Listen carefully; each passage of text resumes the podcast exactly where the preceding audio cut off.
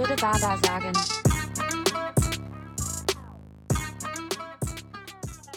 Äh, mein Name ist Marcel Nebiauke. Mein Name ist Kauter und wir reden heute über ein Thema, welches absolut jeden betrifft, egal. E- Aber das ist wirklich the most relatable topic. Das ist doch die Essenz von The Most Relatable. ja, schon. Übrigens. Aber das ist vor allen Dingen etwas, was wirklich alles und jeden betrifft. Ob Das alt, stimmt. ob jung, egal welcher Herkunft, welche Religion, aus welchem Land. Das Thema betrifft uns alle. Weil ich glaube, wirklich, also Hände hoch, wer es nicht gemacht hat, aber ich glaube, jeder hat sich schon mal gefragt, habe ich mein Leben eigentlich selbst unter Kontrolle? Ja, safe. Ist das alles vorbestimmt? Ist das alles Schicksal? Mhm. Oder kann man da doch ein bisschen mitdribbeln, ein bisschen mitmischen, dass man sein Schicksal oder seine Zukunft ein bisschen mitgestalten kann? Habe ich freien Willen. Hat. Wow. Wir wollen heute über ja, Schicksal sprechen, aber andere Schlagwörter sind für euch noch, falls es bei Schicksal nicht geklingelt hat, Nasib, Kismet oder aber auch Karma. Wir reden jetzt nicht ganz ohne Grund genau zu diesem Datum darüber, weil nächstes Jahr, also nächste Woche, ist das nächste Jahr, 2024. Way. Hey, Papa. Bo, bo, bo, bo. Guck mal, auf der einen Seite kann, würde ich so sagen, es kann nur besser werden. Ey, sag das nicht. Das ist genau die eine werden, Sache, die man nicht sagen jinxen, soll. Ne? Ich will jetzt Du hast es jetzt so- schon gemacht. Genau das soll man eben nicht sagen. Okay, wenn mein 2024 schlecht wird, dann soll wenigstens deins gut werden und euers da Inshallah. draußen natürlich auch. Inshallah, ich hoffe sehr. Ich hoffe, die Welt sieht ein besseres. Was ist dein Standing zu Schicksal? Fangen wir so an, weil es gibt ja Menschen, die glauben dran und es gibt Menschen, die glauben nicht dran. Mhm. Jetzt müssen wir erstmal checken, zu welcher Sorte gehörst du überhaupt. Ich gehöre zu den Menschen, die dran glauben, 100 Prozent. Aber auch unter anderem, weil ich Muslima bin, ähm, glaube ich eben an die Dinge, die niedergeschrieben worden sind und daran, dass unser Leben schon steht. Also Kann, kannst du das mal erklären? Für jemanden, der jetzt nicht Okay. Moslem ist, Es gibt ein arabisches Wort, das heißt Mektub und das fasst das alles perfekt zusammen. Das beschreibt quasi, wie unsere, unser kompletter Werdegang, jeden Schicksalsschlag, alles, was Schlimmes passiert ist, alles, was Gutes passiert ist, von Geburt bis zu unserem Tod, alles schon niedergeschrieben ist. Sogar unser Todestag steht fest. Man kann sich das ein bisschen vorstellen wie so ein Lebensbuch, was schon niedergeschrieben ist. Das heißt quasi, alles passiert aus einem Grund. Denn du musstest beispielsweise ähm, heute deinen Job verlieren, um in drei Monaten diesen Job auszuüben, dort, keine Ahnung, Katrin kennenzulernen, sie zu heiraten. Ihr musstet euch scheiden lassen, weil du danach nämlich deine große Liebe, Sabrina, kennengelernt hast, mit der du dann drei Kinder bekommen hast. Und so geht's dann immer weiter. Dass quasi jede Sache, die dir passiert, aus einem Grund passiert. Das ist Mektub. Also der Moslem lernt zwei deutsche Frauen kennen. Katrin und Sabrina. Das sozusagen ist Maktub. Der Muslim darf eine deutsche Frau heiraten, also an der Hört Stelle. unsere Folge Lena daten und die Lache heiraten, ob er das auch wirklich durchziehen würde. Okay, aber das klingt erstmal, also ich kenne das auch, so aus von zu Hause, aber ich habe da ehrlich gesagt nie dran geglaubt. Also so nennt mich schlechten Moslem, nennt mich ein Kafir, ist mir auch egal. Ich habe aber ehrlich gesagt an diese Schlechter Aus- Moslem, Kaffee. Raus, Ausländer, raus, nicht Ausländer. Was denn? Das ist doch der Song. Ausländer raus. Macht's nicht, macht's Ja, und das nicht. wird die neue Hymne, Macht's genau diese nicht. Dings. Die klippen Um das und dann geht das in AfD-Telegram-Chats äh, viral. Werbe. Nein, ich habe nie, ich hab nie dran geglaubt, weil ich mir oft, also ich glaube, da muss ein bisschen eine Backstory erzählen, um zu verstehen, wer wir sind, wie wir aufgewachsen sind.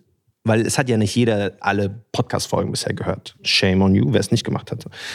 Aber kurzer Background.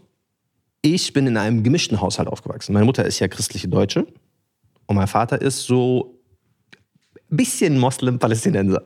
Hey. Er ist Moslem, aber er hat jetzt, wir hatten jetzt nicht so den super muslimischen Lifestyle zu Hause. Also bei uns lief nicht der Adhan fünf Stunden am Tag. Es gab kein äh, Mecca-TV äh, im Fernsehen. Also ich wusste das alles von Cousins und Cousinen und Nachbarn, aber bei uns zu Hause war das nicht so. Das heißt, mit diesem Maktub und Gott hat alles vorgeschrieben und ja, ich glaube, wenn man religiös ist und religiös aufwächst, kann man da echt dran glauben. Wenn du es aber nicht tust, dann klingt das erstmal ein bisschen wie so Verschwörungstheorie. Weißt du? Das ist erstmal so, okay, alles soll vorgeschrieben sein, alles ist schon vorbestimmt, das Schicksal ist schon niedergeschrieben, du hast eigentlich gar keine Mitwirkung mehr. Und ich habe daran nie geglaubt. Ich dachte mir immer so, das sind so ein bisschen fanatische Religiöse. Weißt du? Klingt jetzt krank, so steinigt mich nicht, wenn ihr mich auf der Straße seht. Aber ich habe wirklich, war fest davon überzeugt, dass das alles nur so sich die Realität schönreden ist. Weißt du? Und wie, wie krank sich Leute die Realität schönreden, werden wir noch in fünf bis zehn Minuten, werdet ihr dann gleich erfahren. Ähm, und ich habe nie dran geglaubt und ich bin so voll deutsch aufgewachsen. Und dann hatte ich meine erste Freundin, von der ihr auch schon gehört habt, wenn ihr Lena daten, die Lara heiraten. Eigentlich ist ein richtiges äh, Ex-Freundinnen, richtiger Ex-Freundinnen-Podcast. Also ich habe ja schon erzählt, ähm, was für ein bisschen strange Dating-Erfahrungen ich bei der äh, gemacht habe mit äh, ihrem Vater, der auf einmal nackt vor mir steht. Ich tease einfach jetzt nur so Sachen, damit die Leute in die Ja, andere ja, Folge reinhören. Und es lief eigentlich trotzdem gut. Es war eine gut laufende Beziehung. Ich war ja auch so ein, so ein deutsch verwaschener Ausländer bisschen. Ich habe nicht so wirklich Religion und das alles hat mich nicht interessiert. Ähm, da war ich so 17, 18, 19 so um den Dreh. Und ich war wirklich verliebt und ich war zu der Zeit wirklich davon überzeugt, das ist die Frau für die Zukunft. Also wirklich, ich war vernarrt, wirklich so ein bisschen geistig, auch ein bisschen zu viel. Und dann ist aber was Krasses passiert und ich schwöre es dir, das ist jetzt acht Jahre her. Ich denke immer noch darüber nach, als ob, also ich kann es wirklich mit Gänsehaut nacherleben, weil es war, Was? also wirklich, war ein bisschen too much rückblickend. Es war so, sie war, es war Sommerferien. Sie war zwei Wochen im Urlaub und ich war danach, also äh, überschneidend, äh, vier Wochen im Urlaub in Palästina. Das heißt, wir waren sechs Wochen am Stück, haben wir uns nicht gesehen. Weißt du? Aber wir haben konstant geschrieben, Bilder ausgetauscht, dies, das, Ananas. Und ich wusste aber, ich werde drei Monate später ins Ausland gehen. Aber ich war so, kennst du das, wenn du so verliebt bist und du, du denkst über die Realität nicht mehr nach? Ich dachte mir so, ja klar, Fernbeziehung und sie kommen mich dann einfach besuchen und dann haben wir ein paar romantische Nächte in Madrid und da, ich war so wirklich in diesem Film. Und wir schreiben und wir schreiben und äh, wir tauschen Bilder aus und ähm, dann kommt mein äh, Rückreisedatum. Ich bin extra eine Woche früher zurückgeflogen, weil ich noch mehr Zeit zwischen dem Ende meines Urlaubs und der Auslandsreise nach, ins Auslandssemester haben möchte. Und ich schreibe ihr, schreibe ihr die Flugdaten und sag so, ey, zu dem, äh, dieser Flug, dann komme ich an, äh, bla bla, ich liebe dich. Warte, wie lange wartet ihr zusammen zu dem Zeitpunkt? Zu dem Zeitpunkt zweieinhalb Jahre. Ach krass. Also okay. schon, so Schon- nicht, schon- nicht Frischdings. Und sie schreibt zurück, ich liebe dich auch. Und ich denke mir so, boah, Romantico, jetzt habe ich eine Woche zu Hause, Eltern sind nicht da, High Life. Ich schreibe ihr alles, so Flugdaten, alles. Und sie hat ein Auto, so wie alle meine Ex-Freundinnen. ich, bin, ich bin ein Golddigger. Ähm, und ich gehe davon aus, ja, okay, Ich bin ein Golddigger. war, war, war, war. Ich komme aus der Hut. Ja, Wenn ihr mehr zu Golddigger fahren wollt, hört die Lena und die Lara. Ähm, Du nennst es Golddigger, dass die ein Auto haben, sowas so. Was nur jeder Zweite in Deutschland hat. Gewesen.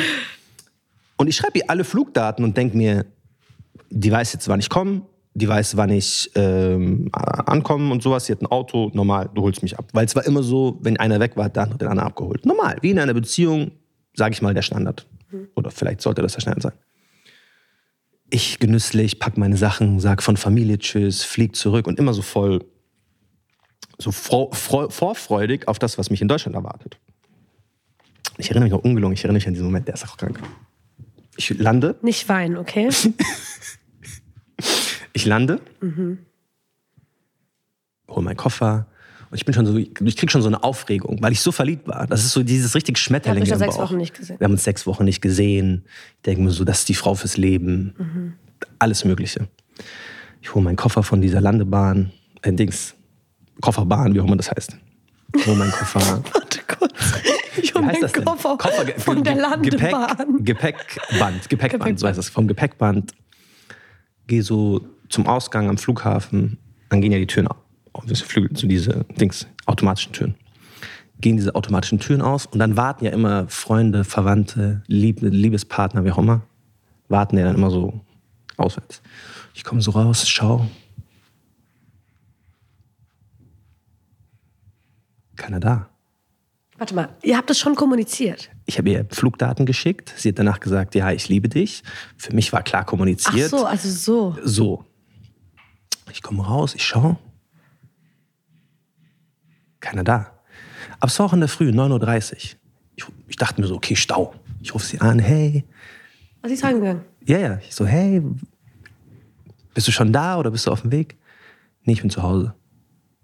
Ich so, okay, Bitch. Dann halt nicht. Ich so, ah, okay. Und sie so, ja, ich bin zu Hause, aber ich kann ja gleich zu dir kommen, dann müssen wir halt reden. Ich so, was ist dieses, wir müssen reden? Kenne ich nicht. Da musste ich von München Flughafen und ich wohne auch noch auf der genau anderen Seite Münchens eine Stunde zurückfahren mit S-Bahn wie so ein Hund. Oh, was ist der Zugfahrt? Chill, ich, mich, ich dachte, die holt mich ab. Ja, okay. Auto, ich komme ich bin zu Hause und du bist ja weißt, wenn du lange weg bist, du machst Rollläden runter, alles mögliche aus. Ja, ja. Ich komme äh, zu Hause an, eine Minute später kommen sie hoch. Das heißt, Rollläden sind noch unten, alles. Ich mache die Tür auf und ich schwöre es dir. Warte mal, eine Sekunde später kam sie zu dir. Also ich bin drin, leg meinen Koffer in den Flur, eine Sekunde später gefühlt klingelt es direkt. Ach krass, wo, wo, äh, wie So, als ob sie hinterm Busch gewartet hätte, bis ja, ich sie- da- Ich glaube, sie saß im Auto und hat gewartet, bis du da bist. Mäßig so. Mache ich die Tür auf? Ich denke mir so, boah, sechs Wochen nicht gesehen. Was erwartet man? Man springt sich um den Hals. Ja. Oh, ich habe dich vermisst. Du bist so toll, ich liebe dich. Die kommen mit einem Blick diese Treppe hoch. Ich schwöre, ich vergesse diesen Blick niemals. Immer wenn ich jetzt Frauen mit so einem Blick sehe auf der Straße, weiß ich, du hast Scheiße gebaut. Die kommen mit diesem Blick hoch. Ich denke mir so, hä, das ist aber nicht der Blick, den man hat nach sechs Wochen nicht sehen. Und was macht man nach sechs Wochen, wenn man ein Paar ist? Man küsst sich doch eigentlich. Manche machen das. Also ich hätte das, du da, hast es gemacht. ich hätte das damals gemacht. Kommt halt drauf an. Auch andere. Aus welchem Kulturkreis Lügt doch kommt. nicht, lügt doch nicht. Jeder macht das ein bisschen hinten. Auf jeden Fall, sie gibt mir nur eine Umarmung. Ich so, hä, sind wir jetzt so Schulkameraden oder was? Was ist das für eine Aktion? Sie sagt, ja, wir müssen reden. Ich so, reden? Ich habe andere Pläne als reden. So, wir haben uns sechs Wochen nicht gesehen. So. Damals war ich noch ein bisschen Haramiker drauf. Die sitzt da und ich schwöre es dir, ohne so Erklärung sagt die einfach, ja, ich kann das nicht mehr. Ich so, du kannst, was für, du kannst es nicht mehr. Was soll das heißen? Ja, sie erklärt mir irgendwas und dann so, sie sagt irgendwie so, sie kann das nicht mehr. Ich check, sie will mit mir Schluss machen. Meine Ohren sind zu, mein Gehirn ist irgendwo, Verdammt. irgendwo Ding. Und ich sitze einfach nur so paralysiert da und die labert und labert und sie weint, ich weine, irgendwann geht sie. Aber warte, wa- du kannst jetzt nicht, du kannst das Schlussmachgespräch jetzt nicht so zusammenfassen. Was war denn der Doch, Grund? ja, gibt's nicht. Bis zum Ende Sie hat nicht. irgendwas gesagt, ja, ich kann das nicht mehr. Ich so, was? Du, das was soll das heißen? Du kannst Äh, nicht. irgendwas muss doch gesagt Irgendwas muss doch passieren. Wir haben uns, vor zwei Sekunden hast du noch gesagt, ich liebe dich. Und auf einmal kannst du nicht mehr. Ja, es, die, Luft, die Luft ist raus. Ich so, wie die Luft ist raus? Wir haben uns sechs Wochen nicht gesehen. Ah, was keine erwartest du? Was Gefühle für- mehr? I don't fucking know. Ich habe keine Okay. Ahnung. So. Al-Muhim, sie bricht mir das Herz. Und wie ich gesagt habe, ich bin gerade erst in diese Wohnung reingekommen. Rollläden sind unten. Weißt du, wie lange die Rollläden unten waren? Drei Wochen. Nein, scheiße. Weißt du, wie viel ich gegessen habe in der ersten Woche nach diesem Heartbreak? Ich glaube, ich habe eine Mahlzeit oder zwei Mahlzeiten gegessen. Ich war wirklich depressiv. Ich war wirklich teilweise, also es klingt jetzt krass, ich bin kein Psychologe, Triggerwarnung.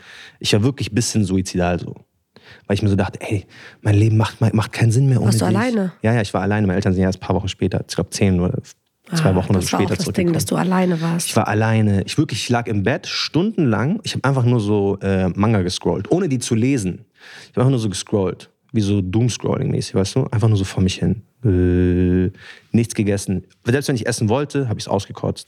Ich habe in dieser, ich glaube, einen Woche oder zehn Tagen hab ich so sieben, acht Kilo verloren. Und ich war damals wirklich stabil. Es war eigentlich, da, da, wir haben sowas drauf, da ist die ganze Muskel was Scheiße.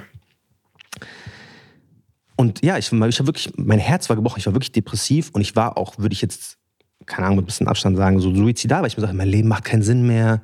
Es gibt so eine Donnersberger Brücke in München, wo ich mir so dachte, ey, die ist auch hoch, da fahren so Züge. Laber. Wallah. Also ungelogen. Es war wirklich Laber. krank. Ja, weil es auch keine Erklärung war. Das war so, wenn, guck mal, wenn jemand mit dir Schluss macht und der sagt so, ha, genau, ey, du bist mir fremdgegangen, hast du einen Grund.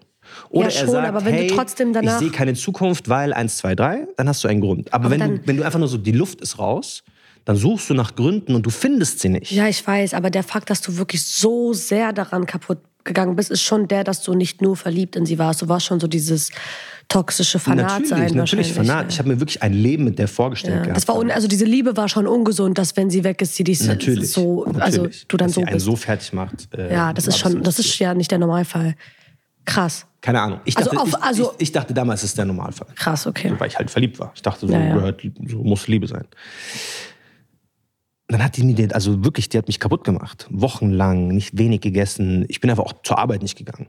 Krass. Also mein Chef ruft mich nach zwei. Tagen an, so, wo bist denn du? So, du erster Tag, du kommst in die Arbeit ohne Entschuldigung, okay. Zweiter Tag, Also, was ist passiert? Ich so, ey, ich kann nicht, ich keine Ahnung. Ist auch Du bist egal. sogar nicht zur Arbeit gegangen? Gar nichts. Wirklich, ich lag Okay, wirklich zwei. Wochen lang im Bett, kaum gegessen, Rollläden, zwei Wochen lang unten geblieben, nichts gemacht, nur Mango durchgescrollt, so wie ein wirklich Dulli. Das war so ein, ja, okay, krass. Und dann bin ich, bin ich äh, ein paar Wochen später, wie ich ja schon gesagt habe, bin ich ins Auslandssemester gegangen, nach Madrid. Und ich wirklich, ich bin zusammengebrochen, ich habe geheult in diesem Bett. Ich hatte so ein kleines dunkles Zimmer, ich habe geweint. Ich so, warum verdient, das habe ich das verdient? Was habe ich angestellt in meinem Leben? Bin ich so ein schlechter Mensch, dass ich das, diese Behandlung gerade, dass diesen Schmerz durchlebe? Und es war das erste Mal, als ich angefangen habe, äh, äh, zu Gott zu reden. Ah, krass. Ich so, ja Allah, was habe ich gemacht? Was habe ich dir getan? Und dann habe ich irgendwann so Step by Step, war die einzige Art und Weise, wie ich damit sozusagen äh, umgehen gelernt habe, zu sagen, vielleicht musste das irgendwie sein. Vielleicht ist es mein Schicksal. Das hat dich, also der Gedanke daran hat dich gerettet. Oder da wieder rausgeholt. Ja. Oder? Deswegen wird diese Folge heißen, mein Schicksal hat mein Leben gerettet. Das ist ein kranker, das ist ein Das kranker Teaser. todeskrasser Das ist ein Tod. kranker- Wer hat geweint bei der Story gerade von euch? Hm? Das ist krass. Es, ähm, es gibt, ich habe gestern noch ganz zufälligerweise auf mein Handy geschaut und dann habe ich so ein Newsletter bekommen. Und da stand drin, dass es eine Studie von der Uni Münster gibt darüber, dass Menschen mit Traumata besser damit umgehen können, wenn sie an Schicksal glauben. Das ist das. Wie viele. Teilnehmer gab es denn bei der Studie? Wie viele Teilnehmer? Ja. Vier, eins. Vier, eins, vier, vier und was nochmal? Vier, eins. 400. Bist du dumm? 414. 414. Oh, krass. Ihr seid alle ein bisschen klüger als ich. Und tatsächlich, also, ja, ich kenne diese Studie. 414 ist aber auch eine komische Zahl. Ich Wie soll ich denn darauf Studie kommen? Auch. Kennst die Studie auch? Ja, natürlich. Verrückt. Die berühmte Steht die zufälligerweise auf dem iPad, welches gerade auf deinem äh, Schoß sitzt? veröffentlicht im Social Psychological and Personality Science. Oh my God, that's so crazy. Genau. That's so crazy. Äh, Teilnehmer waren 414 Menschen, die ihren Partner verloren haben. Sag das mal dazu. Oh, Ja, verloren? steht hier. Also gestorben? Verloren? Ach so, Heartbreak-mäßig, ne? Also zu der Studie ähm, befragt wurden 414 Teilnehmer, die alle ihre Partner verloren haben. Und dann hat man eben herausgefunden, dass die, die an Schicksal glauben, ähm, damit am besten klarkamen oder was heißt am besten klarkamen, ihr Traumata am ehesten verkraften konnten. Ken- Hast du, hattest du auch so ein traumatisches Erlebnis, um Ja. zu verstehen, dass es Schicksal gibt? Hundertprozentig. Also ich muss ganz ehrlich sagen, ich glaube schon immer an Schicksal, weil ich schon sehr früh begriffen habe, dass der Glaube an Mektob und an Schicksal in jeder Hinsicht einfach gut tut. Also egal was passiert, wenn was Gutes passiert, dann ist der Glaube an Schicksal ein gutes Gefühl. Wenn was Schlechtes passiert, dann ist das ein gutes Gefühl. Und ich hatte, ich habe ein konkretes Beispiel. Ich mache jetzt seit ich äh, 18, 18, 17, 18 bin Musik. Äh, ich bin jetzt 23, also so knapp sechs Jahre. Und ähm, die ersten Jahre meiner Musikkarriere habe ich einfach nur auf Typebeats Songs geschrieben und dann habe ich die bei Instagram hochgeladen. Damals habe ich noch nicht, also es war noch Musically damals, das war noch nicht so ähm, Original Sound lastig, weißt du? Also auf TikTok waren mehr so äh, Sounds, die benutzt wurden. Hit. Genau. So weltweite Hits, nicht Ja. so deutsche. Und ähm, ich habe auf TikTok noch nichts gemacht. Ich habe auf Instagram Songs hochgeladen, also so einfach, wie ich so rumsinge. Und dann hat sich irgendwann jemand bei mir gemeldet. Das war äh, so, ein, so ein junger Mann, der dann gesagt hat, ey, lass mich dich managen, ich bring dich groß raus und bla. Und das ist ja dieses typische Er hat dir die Welt versprochen. Manager-Drama, ja, aber das ist ja genau, das ist so die 0815-Geschichte, die eigentlich jeder, der im kreativen Bereich arbeitet, erfahren hat oder zumindest mal so ein Angebot bekommen hat von irgendeiner Hassenperson. Und ähm, ich habe mich darauf eingelassen, weil ich dachte, ja, ich war eh 17, 18, ich hatte jetzt nicht so viel zu verlieren. Ich hatte noch keine, ich war noch in der, ich ging, ich ging noch zur Schule und so, weißt du, ich musste jetzt nichts großartig aufgeben. Und äh, dann haben wir angefangen zusammen zu arbeiten, dann habe ich meine Schule fertig gemacht und wir haben tatsächlich so zwei oder zweieinhalb Jahre lang zusammengearbeitet. Und ich kann wirklich rückblickend sagen, das waren mitunter ähm, die zwei schlimmsten Jahre meines Lebens, weil ich einfach, also ich, ich will die Geschichte erzählen, ohne ihm so die ganze Schuld dafür zu geben, weil de facto gehören ja zwei dazu. Ne? Ich hätte auch einfach jederzeit gehen können, muss ich sagen. Da war keine Romanze oder sowas. Das wird mir auch immer vorgeworfen, wenn ich Leuten diese Geschichte erzähle, sagen die Leute immer, hast du dich verliebt, als wäre das das Schlimmste, was passieren könnte. Es war noch schlimmer. Es war nicht mal, es ging nicht mal um Liebe oder Romantik. Es ging einfach darum, dass ich das Gefühl hatte oder erst im Nachhinein begreife, dass die, ich die ganze Zeit mit meinem Traum mehr oder weniger erpresst wurde. Also es, es war so, ich wurde zwei Jahre lang so stark manipuliert, zu glauben, dass der Fakt, dass mein Manager wirklich fast nichts macht, okay ist, weil wenigstens glaubt er daran, dass ich es schaffe. Verstehst du, was ich meine? Also wenn ich dann abends zu Hause saß und, und ich dann gefragt wurde von meiner Schwester, warum release du nicht? Kauter, du hast 100 Skizzen rumliegen, warum droppst du nichts, warum machst du nichts? Ich sehe nichts passieren bei dir. Dann habe ich immer gesagt, wir sind doch dabei, wir sind doch dabei. Ich wusste aber insgeheim, dass wir nicht dabei sind, dass nichts passiert. Aber es war mir genug, dass ich einen ähm, ähm, ein, ein, ein Businesspartner an meiner Seite habe, der an mich glaubt. Verstehst du? Und jedes Mal, wenn ich kurz davor war zu gehen und zu sagen, ey, ich bin raus, dieses, das ist nichts für mich, so, ich gehe daran kaputt, es passiert nichts, ich laufe quasi auf der Stelle. Es hat sich genauso angefühlt, als würde ich die ganze Zeit auf derselben, wirklich so Hamsterrad einfach. Aber lag das daran, weil du zu wenig ähm, ähm, ähm Selbstwert hattest? Unter anderem, ja. Deswegen sage ich auch, es war nicht nur er. Es war auch auf jeden Fall der Fakt, dass ich das alles habe passieren lassen. Weil es war für mich Argument genug, ja, wir werden es irgendwann schaffen. Und ich habe damals schon an MacTube gedacht und an Schicksal und, und alles Mögliche. Und er hat das auch teilweise so genutzt.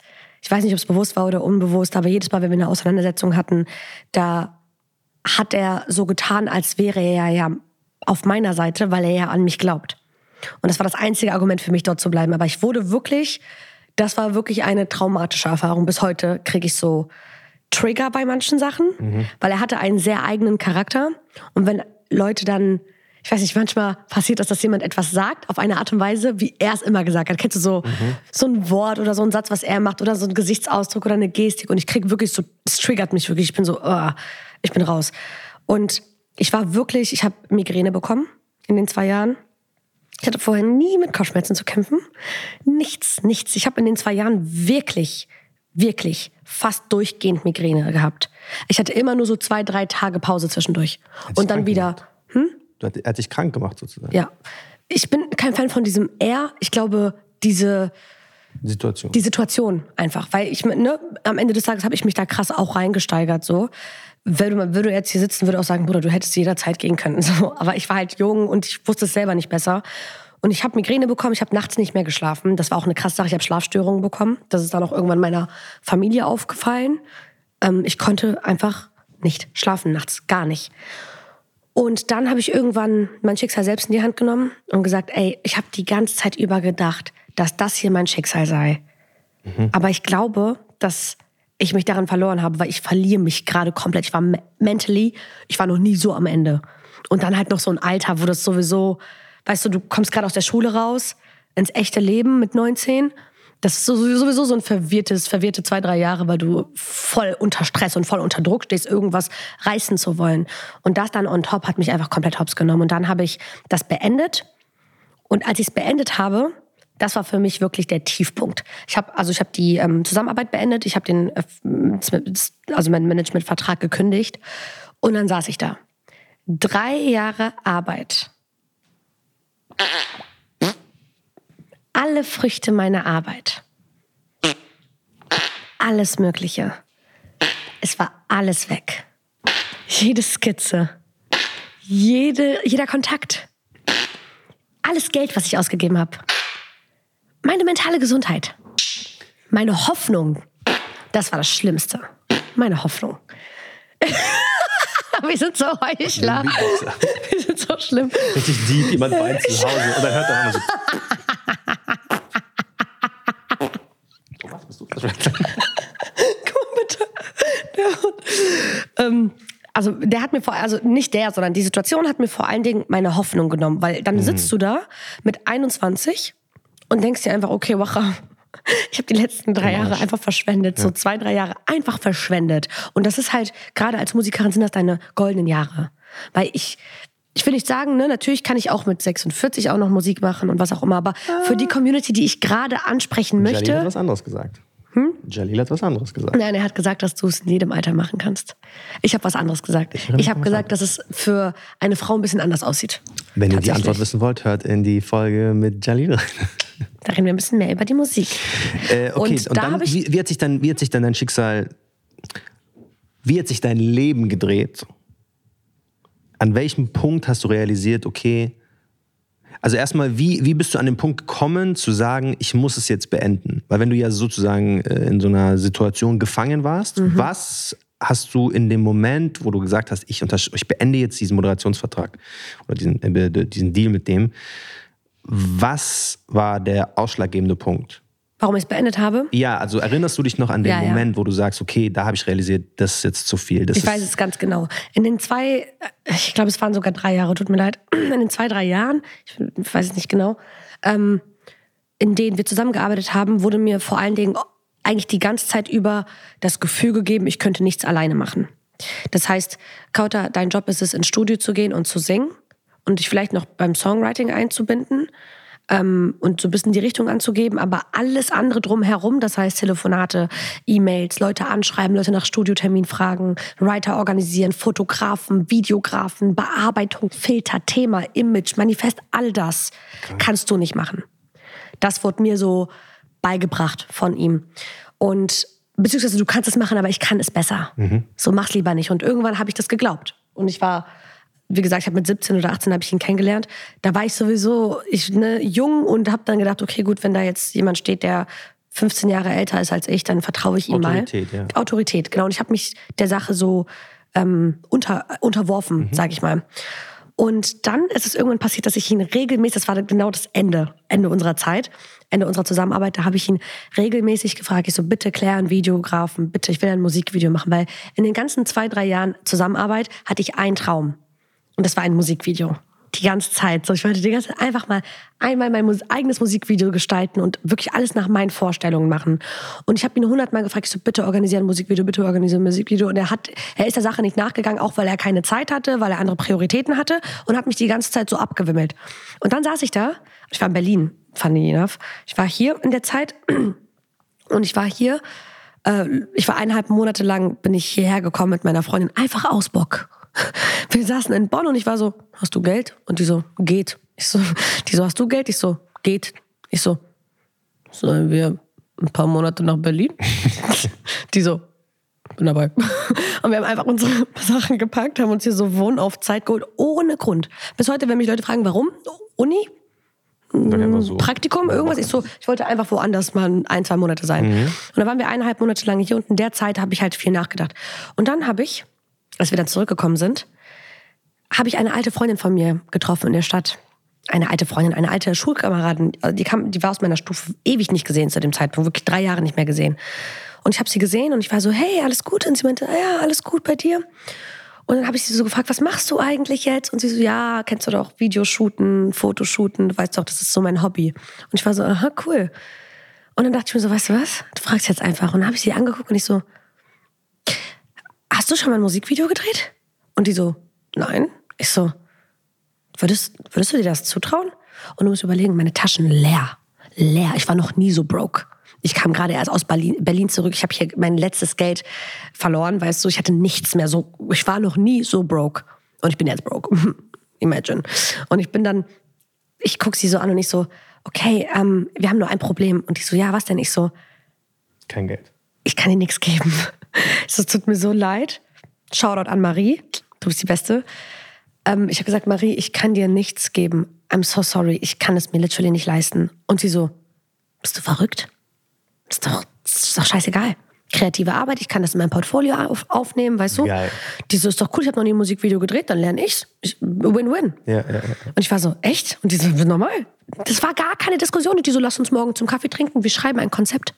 Du sagst mir alles, was du machen möchtest. Wir klären das Licht, wir klären das Thema. Und dann sagt sie doch zu mir, ach so, und äh, ein Kumpel von mir, der hat eine Drohne, der hilft uns sicher auch. Ich so, was? Aber auch das kann ich nicht bezahlen. Die so, Kauter, bitte. Du, du verkaufst dich. Wir haben uns getroffen, wir haben das Musikvideo gedreht. Das Musikvideo wurde nie so veröffentlicht. Nicht, weil es nicht cool war oder so, sondern weil ich zu dem Zeitpunkt schon wieder andere Musik gemacht habe, to be honest. Da habe ich mich schon so in eine andere Richtung entwickelt.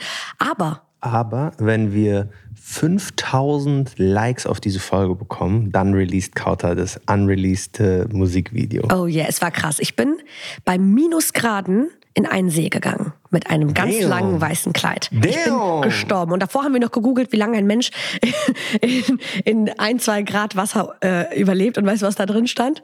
Du sollst genauso viele Minuten in dem Wasser sein, wie viel Grad es hat. Das Wasser so drei Grad. Ich so drei Minuten lang. Ich glaube. und wenn es still wird, starre ich in die. Und die Drohne, das war krass, war wirklich tiefster Winter. Und dann habe ich dieses Musikvideo gedreht. Und dann bin ich irgendwann nach Hause und ich hatte währenddessen die Zusammenarbeit mit, mit, dem, mit meinem Management noch. Und irgendwann, ich denke mir so, ich sitze da und meine Freundin guckt mich an und sie sagt, hast du Musikvideo gedreht? Ich so, ja. Die so, Cover? Ich so, habe ich auch. Ich guck die so an, ich so, Du brauchst den nicht. Bruder, ich brauche niemanden. Das war der Moment, an dem ich das begriffen habe. Ich so, warte mal ganz kurz. Ich habe ein Musikvideo, ich habe ein Fotoshooting gehabt. Zwei Tage später. Wir haben sogar zwei Drehtage gehabt mit anderer Location. Ich habe ein Konzept geschrieben. Ich war Creative Director. Ich war mein eigener Make-up-Artist und mein Stylist. Ich sitze da, ich so. Und ich habe nicht einen Cent dafür ausgegeben. Also ich bin raus. Das war der Moment, an dem ich gewusst habe, krass. Mein Schicksal liegt, mein eigenes Schicksal liegt wirklich in meinen eigenen Händen. Deswegen heißt es auch so. Und dann habe ich die. also glaubst du daran, dass man sein Schicksal selbst in der Hand hat? Weil das ist, widerspricht ja eigentlich. Ähm, weiß, das ist das Schwierige. Maktub. Also wenn man jetzt an diesen, an diese Konzepte glaubt, Nasib, Kismet, Maktub, dann hat man sein Schicksal ja nicht in seinen eigenen Händen. So war es ja bei mir. Ja, ich habe ja auch ja daran geglaubt und dachte mir so, nee, das ist doch alles Unsinn, alles vorgeschrieben, daran glaube ich sowieso nicht, alles Bullshit. Und ich dachte ja, so wie bei dir jetzt gerade das Beispiel eigentlich zeigt, man hat sein Schicksal in den eigenen Händen, weil du warst drei Jahre der Sklave von diesem Johnny und erst als du selber angefangen hast, was dagegen zu tun, Sklave meiner selbst. warst du dann nur noch der Sklave deiner selbst.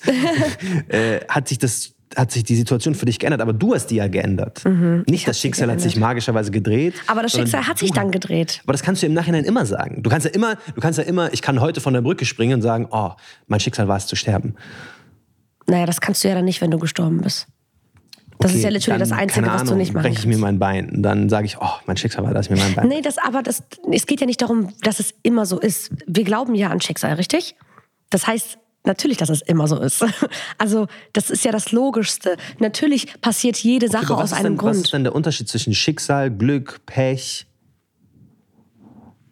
Was auch immer es Der noch Unterschied, gibt, die der. Unterschied ist der, das, das Komplizierte an Maktub oder an Schicksal ist eben, dass du daran glauben musst, dass es niedergeschrieben ist, also vorhergesehen, du aber trotzdem deines Glückes Schmied bist.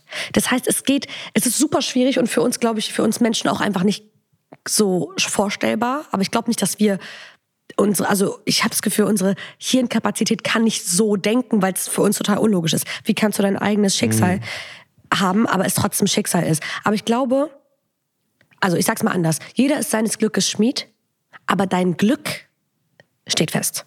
Verstehst du? Ich stelle mir das immer so ein bisschen vor wie, Marcel, du sollst in einem Jahr, inshallah, ein Kind haben. Okay? Dass du das Kind 2024 oder 25 haben sollst, steht schon seit deiner Geburt fest quasi. Das ist schon dein Schicksal seit deiner Geburt. Aber auf, wessen, wir auf welchen 2026 draus. 2026? um sicher zu sein. Aber auf, auf welche, welche Wege du gehen musstest, um dorthin zu kommen, Ja. das entscheidest du mehr oder weniger selber. Okay, lass, lass mich dich challengen, okay? Weil wir sind ja nicht die ersten Menschen, die sich Gedanken gemacht haben über Schicksal. Es gibt auch, äh, okay, jetzt aber nicht aussteigen, ne? aber das ist Wissen, mit dem, wenn du jetzt, wer in die Shisha-Bar geht oder so, genial, um das mitzunehmen. Ähm, Aristoteles. Kennst du Aristoteles? Hast du schon mal von dem gehört? Ja. Okay, wer ist nochmal so? Ein Philosoph? Okay, sehr gut. Der hat Schicksal auch definiert. Aristoteles hat, ähm, denn der, der, der hat Schicksal wie folgt definiert. Und zwar als eine, ein, ein, ein Topf sozusagen aus Optionen und Chancen. Und wenn etwas eine hohe Wahrscheinlichkeit hat, dann nennt er das Zufall. Und wenn etwas eine niedrige Wahrscheinlichkeit hat, dann ist es das Schicksal. Also wer hart arbeitet oder viel ausgeht, viel macht, viel, sich viel bemüht, der erhöht auch die Wahrscheinlichkeit, dass er zufällig weiterkommt. Verstehst Verstehst du? Also wenn du dich viel bemühst, kommt auch was daraus. Mhm. Und wenn du zum Beispiel viel datest, triffst du auch deine große Liebe. Das ist aber nicht Schicksal, dass du sie getroffen hast, sondern das heißt, du hast einfach die Wahrscheinlichkeit erhöht, diese Person. Und wenn du seit zu treffen. drei Jahren und wenn du seit drei Jahren zu Hause bist und dann einmal kurz zum Einkaufen raus und dann jemanden triffst dann ist es, sagt er, Dann ist es Schicksal. niedrige Wahrscheinlichkeit, Schicksal. und wenn du dein Leben lang nicht dafür gekämpft hast, keine Ahnung. Und wenn du dein Leben lang dafür kämpfst, dass du wirklich dir Mühe gibst, die Wahrscheinlichkeit zu erhöhen, jemanden zu treffen. Kennst du diese so, so diese diese Aber ich finde Zufall voll das falsche Wort dann in dem Oh, hey, Kontext. diskutieren mit Aristoteles. nicht. Aristoteles, komm her zu Podcast. aus deinen Grabenden. Ähm, und das macht für mich mehr Sinn, wenn, wenn man das so betrachtet, weil es gibt einem Menschen so eine gewisse Art von Mitsprache. Weil ich, also ich glaube, ich gehe mit bei dem Gedanken, man kann nicht alles selber bestimmen. So, ich glaube, wenn man, erstmal, wenn man so ein bisschen sane bleiben möchte, wenn man nicht komplett irre werden will, muss man an irgendwas Höheres glauben. Nenn das Höhere, wie du willst. Nenn es Gott, nenn es irgendwie Zufall, nenn es Schicksal, whatever. Aber ich glaube, du musst daran glauben, weil ich glaube, du kannst das Leben nicht akzeptieren, einfach nur so plain, einfach so. Ja, das Leben ist, wie es ist. So, ich glaube, das funktioniert nicht. Dafür passieren zu viele crazy Sachen, zumindest jetzt in meinem Leben, als dass man das einfach hinnehmen kann. Aber der Gedanke, dass man sich, ähm, dass man äh, sein Leben mitbestimmen kann, indem man Wahrscheinlichkeiten erhöht, ist, macht für mich Sinn. Wenn du regelmäßig auf der Autobahn zu schnell fährst, erhöhst du die Wahrscheinlichkeit, dass du irgendwann stirbst, Bruder. It is what it jeden is. Fall. Wenn du nie, absolut nie schnell fährst und du überholst einmal jemanden und fährst ein bisschen zu schnell auf der Autobahn und dann baust du einen Unfall, dann muss es irgendwie vorbestimmt gewesen sein, weil die Wahrscheinlichkeit, dass es passiert, ist so gering, dass man sich denkt, okay, irgendwie, es muss ja Maktub gewesen sein, weißt du? Weil sonst, wieso, wieso musst du von 3000 Mal, wo du zu schnell äh, gefahren bist, warum muss es dann das eine Mal dann passiert sein? Das wäre zu random, weißt du? Das ist Zufall. Hast du, hast du der Alchemist gelesen? Natürlich nicht. also ich habe immer, ich habe immer gesagt, ich kenne der Alchemist und Paolo Coelho, Oh. aber das war nur für Dating Purposes. Wow. Er Tja, jetzt gelesen. wissen es alle. Er ist ein, ja, Literatur. Jedes Mädchen, was dich hier gedatet hat, gehört gerade zu und sie so, Hat er nicht wirklich Hat er nicht. Kennst du das? Kennst du noch in der Schule? Kennst du noch in der Schule diese gelben Reklamhefte? Mhm. Wo man einfach immer danach, davor einfach auf Wikipedia die Zusammenfassung gelesen hat? so was passiert? Hast du das nie gemacht? Dein Ernst? Du hast alle diese Bücher gelesen? Ach so, du meinst, ich weiß, ich wusste gerade nicht, was Reklamhefte sind. Die heißen doch so, die heißen doch Reklam. Taschenbücher. Ja, siehst du Ach so. Deutsch, Taschenbücher. Bist du bei Dagobert Duck oder was? Taschenbücher. Nein, diese gelben Dinger, die heißen Reklamhefte. Die heißen Reklamhefte und es gab immer eine, ein, ein ganz eigenes Buch dazu, was so die Zusammenfassung davon ist. Und jeder, jeder smarte Kurz Kenneck auf der Schule. Dagobert Duck, Digga. Taschenbücher. Was du eigentlich? Weißt was ein Taschenbuch ist, ne? Oh, ja, ich weiß. Okay, glaube ich nicht. Ich glaube, Äh, ich weiß es nicht. Ich hab Lügen. Ich so, ja, ich weiß. Also so ein Lügendetektor. Ich weiß es wirklich nicht. Und da haben sich doch auch immer alle Leute diese Zusammenfassung durchgelesen. Oder wer smart Mhm. Ja, war, ja, hat nein, ich habe es noch nie gelesen. Ja, ja. Und so habe ich das mit diesem Paulo Coelho, Alchemist. Boah, Ich nein, ach mal- Quatsch, die ich Zusammenfassung mal- sagt Ich ja habe nichts. irgendwann mal jemanden gedatet. Ich rede nur von Dating, dieser mein ganzes Leben. Was, hast du auch ich habe jemanden gedatet. Ich glaube, das war sogar. ich glaube, das war sogar die Ex-Freundin. Bist du sicher, dass du von dir, von dir Ich irgendwo los damals bist? auf Facebook oder auf Instagram, ich weiß nicht genau, habe ich irgendwo so eine Story gesehen, wo sie dieses Buch so, ge- so gepostet hat. Kennst du das? Ja. Wenn die so im Garten mit diesem Buch Ja, so ja, leicht dabei. angeschnitten, so einen Kaffee daneben. So einem Kaffee. Ganz genau. Ja. Hab ich das, ich mir das so durchgelesen. Ich so, ah, ja, ja, klar. Und dann irgendwie auf einem Date habe ich das so, glaube ich, gedroppt, dass ich das Oh mal so gelesen nein, habe. Aber ey, zitiere mich nicht mit diesem Dulli da. Ich sag dir aber in dem, in dem, Aber hey, wer es schon mal gemacht hat wie ich, schreibt mir. schreibt ihm. Lass In eine WhatsApp-Gruppe machen mit Sneaky Dating Tips. Ah, bitte mach das nicht. Daran ist einfach alles falsch. Aber ich habe ähm, ich hab das Buch gelesen und ich war schon jetzt ein paar Mal, weil ich auch, egal, das- dazu kommen wir gleich. Aber bei dem, bei dem Buch geht's, in dem Buch geht es auch unter anderem um Mektub und um dein Schicksal. Und es gibt eine sehr coole Szene, an die ich gerade eben denken musste, als du das gerade erzählt hast mit Aristoteles. Das ist, boah, bitte korrigiert mich, wenn ich falsch liege Werden die Leute auch bisschen was länger her, die werden mich auf jeden Fall korrigieren. Aber der Hauptdarsteller äh, wollte mit jemandem über die Wüste nach Ägypten zu den Pyramiden. Und dafür haben die eine Savanne, heißen die? Red einfach mal und mir fällt dann schon ein, was dumm ist. Okay, ich weiß nicht, ob es Savanne heißt, aber so ähm, diese Handel treiben. Ka- Ach, sorry, ja genau. Savanne. Savanne! Du weißt, was Savanne ist, ne? Nein, doch irgendwas mit Sand. Ist es nicht, ist es nicht eine Sandsavanne, wenn das dann einfach so eine Düne ist und so? Eine Sandsavanne! Was ist eine Savanne? Das ist die Savanne, die diese, diese Land, wo die Tiere wohnen in Afrika. Der war auf einer Savanne. Karawane. Karawane. So. Das klingt fast gleich. Nein. Auf jeden Fall, ähm, er wollte mit einer Karawane über die Wüste nach Ägypten zu den Pyramiden und der, sein Kollege sagte zu ihm, die haben niemals zwei Plätze für uns frei. Das ist vorher nie passiert. Ja, der muss ja die ähm, Leute von dieser Karawane fragen, ey, könnt ihr uns vielleicht mitnehmen? Verstehst du? Aber die nehmen nicht einfach random Leute mit. Und er hat zu ihm gesagt, die haben niemals zwei Plätze für uns frei, das passiert wirklich äußerst selten. Dann haben die den Karawanenführer gefragt und gesagt, ey, hast du zwei Plätze für uns, um mit uns, also uns mitzunehmen? Und er sagte, pff, Jungs, also das ist wirklich noch nie passiert, dass wir noch zwei Plätze frei hatten. Einen schon nicht, aber zwei erst recht nicht. Aber ich frag mal nach, wenn ihr wollt. Dann ist darüber gegangen der Karawanenführer und hat gefragt, heißt der Karawanenführer? Der Lokführer? Verdammt nochmal, der Bahnfahrer. Aber dann ist er nach vorne und hat gefragt und dann kam er zurück und hat gesagt, ihr habt Glück. Ihr habt wirklich sehr großes Glück. Wir haben zufälligerweise zwei Plätze frei. Und dann sagte der eine Kollege von dem Hauptdarsteller zum Hauptdarsteller, ha, er spricht von Glück, wenn er Zeichen meint. Die beiden wollten ihr Schicksal erfüllen in den Pyramiden in Ägypten. Und die Geschichte geht quasi darum, Spoiler ich, ich Spoiler war. Spoiler Alert. Mal, unsere die Geschichte, der Alchemist eh nicht. Die sind wie ich. Die schauen sich die Zusammenfassung an und Nochmal. Aber es geht quasi darum, dass dieser Junge aus Spanien kommt. Das ist ein junger Mann, der aus Spanien kommt und er weiß, sein Schicksal liegt in den, in den, in den Pyramiden von Ägypten. Und er schafft es irgendwie durch Zufälle und Glück, dorthin zu kommen. Also ich glaube, der Tenor ist, dass Zufall und Schicksal sich manchmal sogar ergänzen. Durch viele kleine Zufälle kommst du an die Sache, die dein Schicksal war.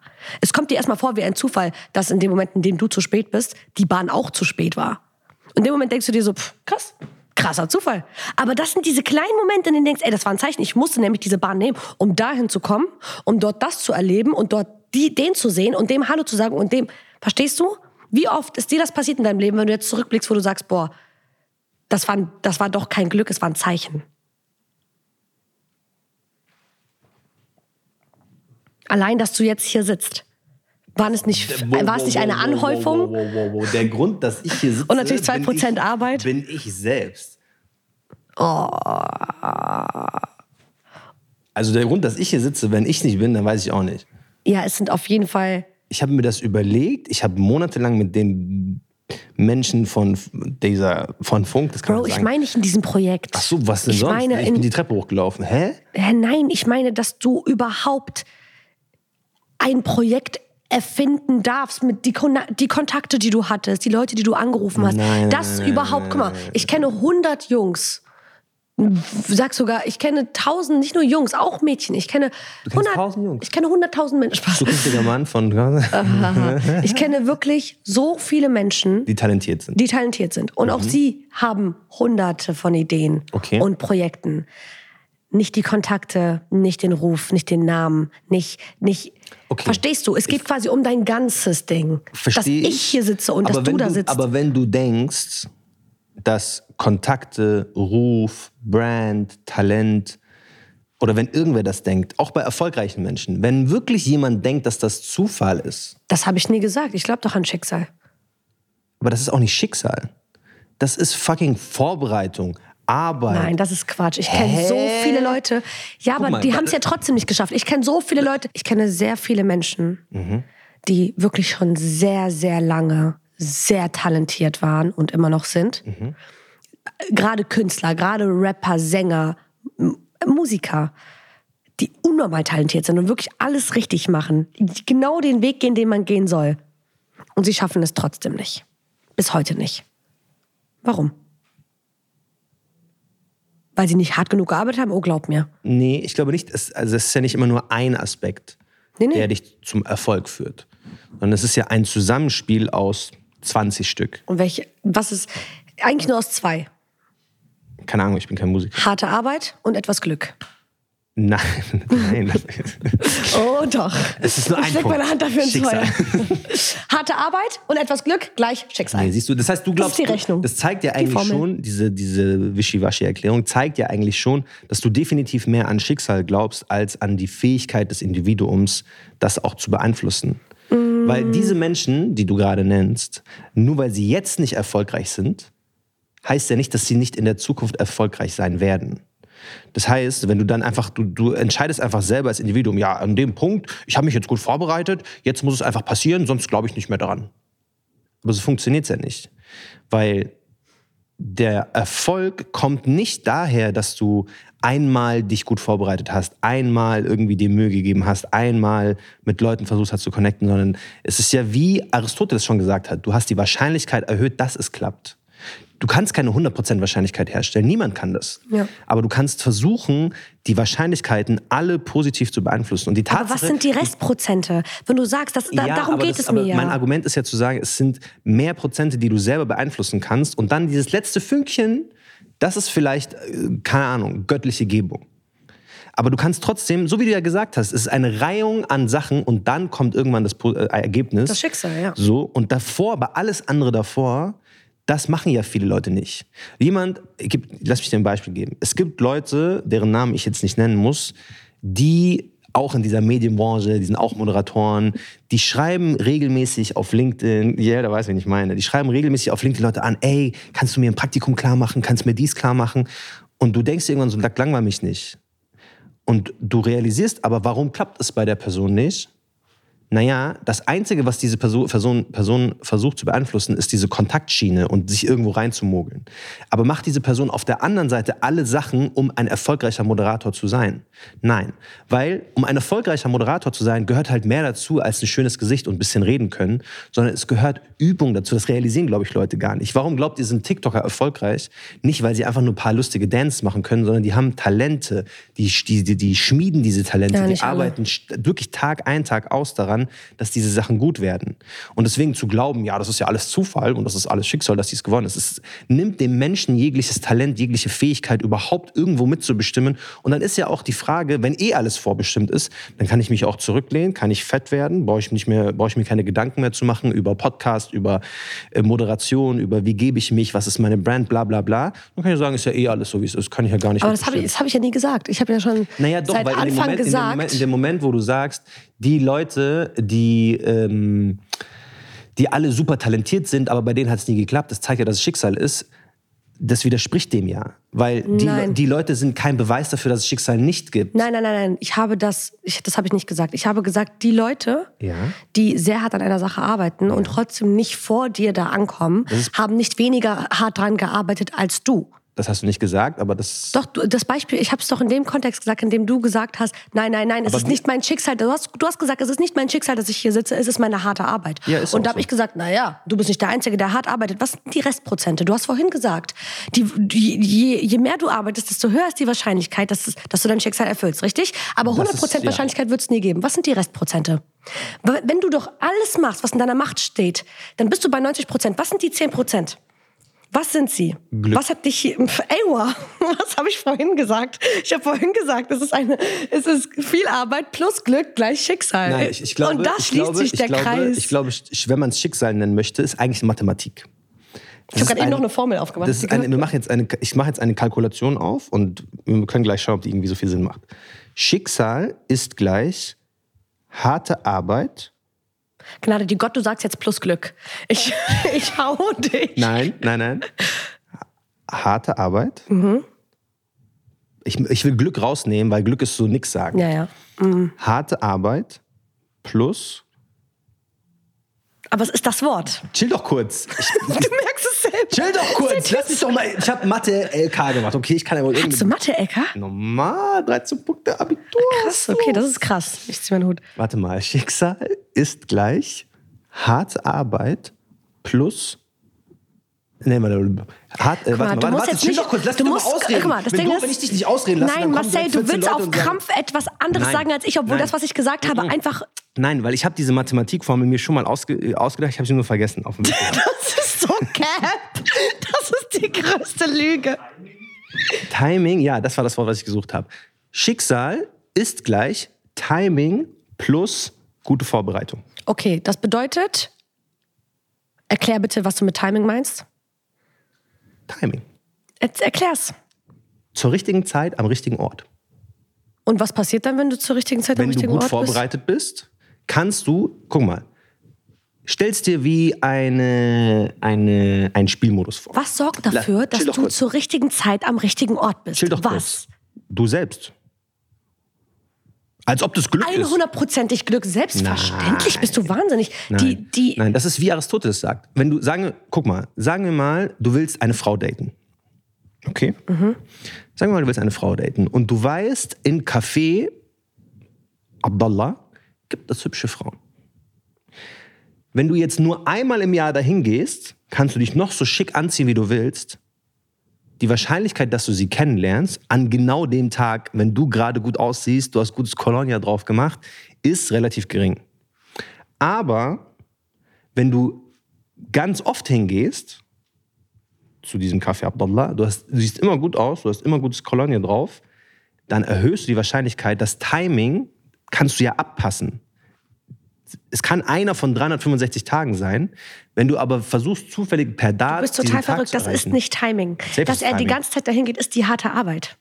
Nein, die harte Natürlich. Arbeit ist, dass er gut aussieht. hat Nein, nein, nein, nein, nein, er nein. ist im Gym gewesen. Die harte Arbeit ist das, was harte er Arbeit. interaktiv macht. Er geht zum Restaurant Ja. regelmäßig. Das ist das, was die Und dann kommt diese erhöht. Frau, die Lara, an genau diesen Moment, wo er an der Bar steht und gerade seinen Arm Was ein hat bisschen dafür flext. gesorgt? Der Fakt, dass er davor die 90 Tage da war oder Zufall. Glück? Es ist Zufall. Nein, die Fakt, der Fakt, dass er immer da ist, natürlich. Er sorgt dafür, dass er da ist. Okay. Nicht der Wind, der okay. ihn dahin bläst. Okay, aber die Leute, die genauso hart arbeiten wie du und trotzdem nicht da sitzen, wo du sitzt, die waren auch jeden Tag in diesem Restaurant Nee, und das haben die Lara nämlich- das, trotzdem das nicht ich nämlich getroffen. Nicht. Das glaube ich nämlich nicht. Das ist nämlich dieses Das glaube ich nämlich nicht, weil was macht, was zum Beispiel, also wir wollen nicht zu viele Beispiele machen, aber was macht ein Fußballer, weil man, es heißt ja immer zum Beispiel, um Profisportler zu werden, brauchst du eine Menge Glück. Ja. Und es stimmt. Wahrscheinlich brauchst du auch eine Menge Glück. Harte Arbeit, Aber meets Glück. die erfolgreichsten Fußballer sind nicht die, die einfach nur Glück hatten, sondern sind die, die wirklich am härtesten dafür gearbeitet haben. Cristiano Ronaldo ist nicht zufällig einer der besten Fußballer der Welt, sondern er ist ein, einer der besten Fußballer der Welt, weil er wirklich, und das kannst du an seinem Trainingsregiment sehen, dass er immer hart gearbeitet hat, egal wo er war. Und zwar nicht erst, wo es dann irgendwie um Geld ging, sondern schon als 13-jähriges Kind hat er Überstunden gemacht, ist um den Platz Aber rumgelaufen, er hat ist doch sicher auf diesem Planeten anderen. nicht das einzige Beispiel. Verstehst Nein, du? jeder Fuß ich glaube, die, die Fußballer, die es geschafft haben, sind die Fußballer, die auch am härtesten gearbeitet das glaube ich haben. absolut nicht. Ich schwöre, das Alle glaube ich Fußballer nicht. schreibt mir persönlich. Wie viele Menschen leben auf diesem Planeten? Sieben Milliarden? Sind es acht mittlerweile? Milliarden, 8,5 Milliarden oder sowas. Okay, acht Milliarden Menschen. Und du willst mir sagen, dass die, wie viele Fußballer sind wirklich an der Spitze, Top-Spitze minimiert? 5000. 15? Nee, ich so, meine, top- die top wirklich Fußballer? top, top, Ja, mach 15 weltweit. draus, ja. 15. Ja. Kannst du mir nicht erzählen, dass von acht Milliarden Menschen diese 15 die waren, die am härtesten dafür gearbeitet haben? Um Fußballer zu werden? Nee. Nein, nein, nein. Die haben die nicht, Möglichkeit. Nicht nur am härtesten, nein, die haben, sich, die haben am härtesten gearbeitet und das Timing dazu gehabt. das Glück. Ist Timing ist Timing und Glück. Glück das Gleiche? Siehst du? Ist nicht das Gleiche. Warum ist Timing You're und Glück nicht das tripping. Gleiche? Weil Timing ist. ähm, Am richtigen Ort zur richtigen Zeit. Das ist nicht Glück. Dann kannst Wer du alles, entscheidet dann das? kannst Aber wer alles Glück entscheidet haben. Aber wer das? soll denn daran glauben? Wer soll denn an Glück glauben? Okay, aber wer glaubt denn, dass du entscheidest, dass du am richtigen Ort zur richtigen Zeit bist? Wenn ich morgen, Ich, weil es gibt mir die Fähigkeit, mein Leben in die Hand zu nehmen. wenn ich morgen ins Restaurant gehe Ja.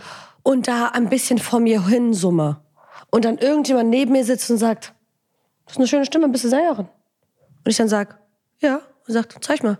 Und ich zeig ihm dann, was ich an Musik mache. Und er sagt, ich geh mal weg. Und er sagt dann zu mir, ach krass, ja hallo, mein Name ist äh, Bernd Justus, ich bin der, äh, Mhm. ich bin der Vice President von Sony. Lass uns mal quatschen, du hast ein, eine sehr schöne Aura und eine sehr schöne Stimme. Dann war es doch nicht meine eigene Arbeit, die mich in dieses Restaurant hingebracht hat. Und es Doch. war auch, Du bist da selber hin. Du hast selber monatelang immer wieder deine Gesangsstimme trainiert. Und das war dann Timing, dass ihr am selben Aber Tag es im war nicht Restaurant seid. meine Entscheidung, dass es da passiert. Verstehst du? Es war nicht mein Timing. Das Timing, wem gehört das Timing? Wer entscheidet, dass du zur richtigen Zeit am richtigen Ort bist? Das ist die Frage, die ich mir stelle. Und dann kommst du zu der Antwort, wenn du religiös bist, sagst du Gott. ja, Wenn du nicht religiös bist, was sagst du dann? Glück, Zufall. Also ist Glück und Zufall dasselbe wie Gott. Du hast doch gerade schon richtig beschrieben. Für die Ungläubigen ja, für die Gläubigen ist es Gott. Es war eine Frage, es ist eine Antwort. Für mich ist es Gott. Und dann gibt es noch Karma. Und Karma, glaube ich, ist aber nicht so wie Schicksal. Weil Karma ist, vielleicht glaube ich mehr an Karma als an Schicksal, ist, kommt aus dem Buddhismus. Und bei Karma ist das, du kannst gute Taten machen und erhöhst dann das Gute, was dir zurückkommt. Und wenn du schlechte Taten machst, äh, verringerst du das sozusagen, dass du Gutes, Gutes bekommst. Wenn du viel Schlechtes tust, wird dir auch Schlechtes geschehen. Wenn du viel Gutes tust, wird dir viel Gutes geschehen. Du hast viel Ka gutes Karma, du hast so gutes Karma. Glaubst du daran? Glaubst du an Karma? Nein, nein. Also ich Nein, mal, nein, nein. nur- Auf gar keinen Fall. Also nein, ich, ich, ich verstehe diesen, ähm, also ich sag mal, die Logik von Karma Mhm. gibt's im Islam auch. Also im Islam gibt's auch dieses Prinzip von ähm, äh, dir wird Gerechtigkeit zugetragen. Ähm, nur entscheidet Gott, Gott, ob es auf der Erde passiert oder erst nach deinem Tod. So, aber die, dieses Prinzip von, wenn du Schlechtes tust, wird dir Schlechtes widerfahren, das gibt's ja im Islam auch. Also das, das Prinzip glaube ich 100 Prozent. Aber genauso wenig wie ich, also ich habe gerade eben ja auch über Glück gesprochen Ja. oder Zufälle. Auch wenn diese Erfolgsformel und sowas, das vom Ding her Sinn macht, ich glaube trotzdem, dass alles am Ende Gott ist. Ich wollte das jetzt nicht die ganze Zeit sagen, weil ich auch so ein bisschen allgemeiner sprechen wollte für die Leute, die nicht an Gott glauben. Und für die Leute, die nicht an, an Gott glauben, ähm, ist Karma natürlich total schlüssig. Es, sind ja, es ist ja jedem schon mal passiert. Es hat ja jeder schon mal beobachtet oder gesehen. Also jeder, der gerade zuhört, kann mir nicht erzählen, dass er das nicht schon mal passieren sehen hat, dass jemand das erntet, was er sät. Nur bei uns halt nur verschiedene Ursprünge. Bei mir aus dem Islam, bei dir aus dem Islam, bei Leuten, bei Leuten, die an Karma glauben, äh, Ja. aus Karma, spirituellen Menschen vielleicht. So. Man, ich glaube, viele, die jetzt gerade so zuhören, denken sich so, was labern die zwei Keks da eigentlich die Ich ganze schwöre. Zeit? Die haben doch eh keine Ahnung, von was sie reden. Um euch auch das Gegenteil zu beweisen, dass wir nicht einfach nur vor uns hin fantasieren, habe ich mir ein Zitat von einem, der ist zwar Buddhismus-Experte, aber er sagt Sachen, die mir gefallen. Deswegen habe ich das da mal genommen. Äh, Professor Dr. Michael Zimmermann. Jetzt pass aber gut auf, okay? Weil sowas könnte sich äh, die muslimische Welt auch äh, überlegen, falls jemand gerade so Lust hat, eine neue Sendung zu machen. In Thailand gibt es eine Fernsehsendung, in der Zuschauer Mönche fragen können, warum ihnen oder ihren engsten Angehörigen etwas Bestimmtes widerfahren ist. Tamam? Das heißt, du rufst an, Salam alaikum, lieber Mönch, warum ist meine Mutter die Treppe runtergefallen? Dann sagt der Mönch, Das könnte man in der islamischen Welt nicht machen, aber ja, sagen Ich sag dir warum, so. warte. Dann erklärt der Mönch, das liegt daran, dass diese Person vor 300 Jahren in einem anderen Leben dieses oder jenes getan hat. Und jetzt sagt dieser Professor, Dr. Michael Zimmermann, der sagt, er, er glaubt, dass das eine sehr beruhigende Wirkung für Menschen hat, weil ob es jetzt stimmt oder nicht, ob das passiert ist im, im vorherigen Leben oder whatever, das kann ja keiner so richtig beweisen. Es hat einen Effekt, nämlich einen tröstenden Effekt. You get it? Ja, ich verstehe. Ähm, und deswegen sagt er, es ist egal ob im Christentum, im Islam, im Buddhismus, in allen großen Religionen, gibt es dieses Konzept, weil Menschen brauchen dieses Modell, um erklären zu können, was ihnen widerfährt. Damit können wir auch die Folge beenden, weil es schließt sehr schön zu meiner Ex-Freundin und dass sie mit mir Schluss gemacht hat, ohne mir einen Grund zu nennen, weil es ist ein Ursache-Wirkungsprinzip. Ja. Sobald du eine Ursache hast, egal ob du die jetzt beweisen kannst oder nicht, hast du so eine Art, äh, äh, du kannst zumachen damit. Verstehst du? Und dieses Konzept sehen wir ja auch in 1500 äh, Weltreligionen. Das braucht der Mensch einfach. Ein sehr schöner Gedanke. Ich bin sehr froh darüber, dass ich an MacTube glaube und an jeden da draußen, dem es gerade nicht so gut geht. Vielleicht konnten wir dir mehr oder weniger helfen durch unseren Schicksalstalk und vielleicht vertraust du ein bisschen mehr darin oder darauf, dass es aus einem Grund passiert ist. Äh, vielen Dank, dass ihr alle zugehört habt bei Was würde Baba sagen. Fünf Sterne Bewertung auf Spotify dalassen. Ähm, teilt diese Folge oder eine der anderen Folgen mit eurer Familie und Freunde auf WhatsApp und folgt uns auf Instagram, folgt uns auf TikTok, folgt uns auf YouTube und lasst einfach ein bisschen Liebe da. Danke fürs Zuhören, fürs Zuschauen. So.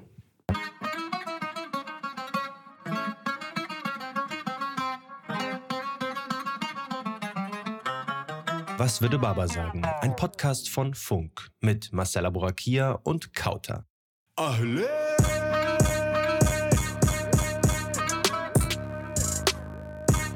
Was würde Baba sagen? Was würde Baba sagen?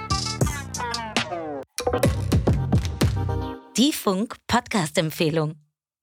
Ich bin Henke, das ist Henkes Corner und ich bin der Meinung, dass die ehrlichsten Gespräche immer in Campingstühlen stattfinden. Meine Gäste kommen aus unterschiedlichsten Bereichen der Online-Welt und Popkultur. Also schaut und hört gerne rein jede Woche auf YouTube, in der Mediathek und überall, wo es Podcasts gibt. Freunde, herzlich willkommen zu einer neuen Folge aus der Henkes Corner. Ficken, ficken, ficken, ficken, ficken, ficken. Mit dabei meine werten Kompagnons, Freunde, langjährige Freunde. Bikini starken Hurensöhne. Ey, aber das sind geile Leute. Trimax, einen Papa Platte, einen Monte, einen unsympathischen. Oder, oder ein großes Beispiel, den ich in der letzten, äh, vorletzten Folge dabei hatte, ein Tanzverbot. Doppelpiece. Woran ich mich noch erinnere, ist dieses Sextoy, was du da immer so hattest. Boah, Silvana, ja, ja. Das ist Berlin. Wollte auf keinen Fall in Berlin bleiben. Nee, das will auch keiner, der ein bisschen bei Verstand ist. Von mir aus sagt doch, wir machen Marzahn platt. Ich bin natürlich safe dabei. Wählt mich zum Bürgermeister nächstes Jahr. Alter, du bist scheiße alt. Du bist ja 1900 geworden. Digga, du hast, du hast diese 19, da, Digga, das ist krass. Bruder, fast jeder von uns hat 19 davor. Für mich, jeder, der diese 19, das ist ein Ritter für mich. Vielen Dank an Funk für die Einladung.